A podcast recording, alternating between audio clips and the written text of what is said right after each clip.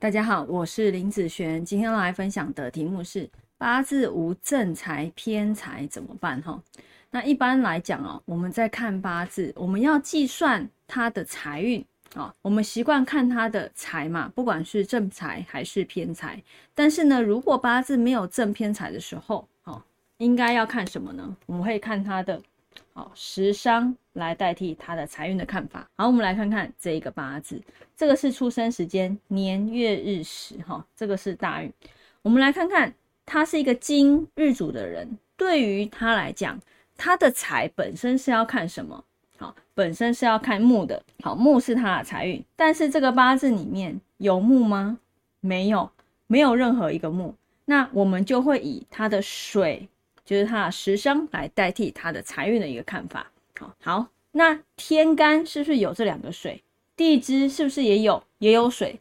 那如果天干有水，地支也有水的时候，我们会以地支的水为主。好，地支这个水为主，进入这个己未大运的时候，我们也可以看天干的流通。天干呢，它就变成怎样？土生金生水。地支的部分呢？地支的部分土克水，对不对？好。这个水呢，我们刚刚讲看成它的财运，那它的地支的这个水怎样全部被克嘛？这个大运里面全部都被克了，所以代表这个大运里面它的这个财运怎样哦？财运就会不好，偏弱的一个意思。那我刚刚前面讲天干有水啊，那天干的水会看成什么？看成它的表象财。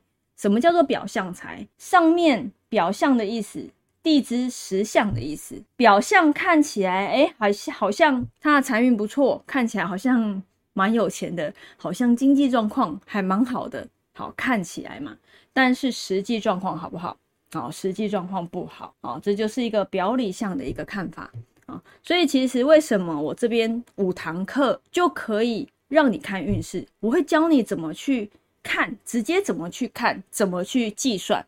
好，那是不是在有一些人他在摸索上，他就少走了很多的路，好，或少少了很多的时间啊？所以这些东西都是我在课程里面一定会讲的。你八字没有财，你要看财运的时候该怎么办？好，该怎么去看？那天干地支又都有的时候，你该怎么去看？好，那所以像这类的八字没有财，好，不管是正财偏财都是一样，都可以看好它的水的部分。来去判断他的财运的一个状况，还有起伏的一个部分啊。好，那以上这个影片就分享给大家以及我的学生，我们下次见喽，拜拜。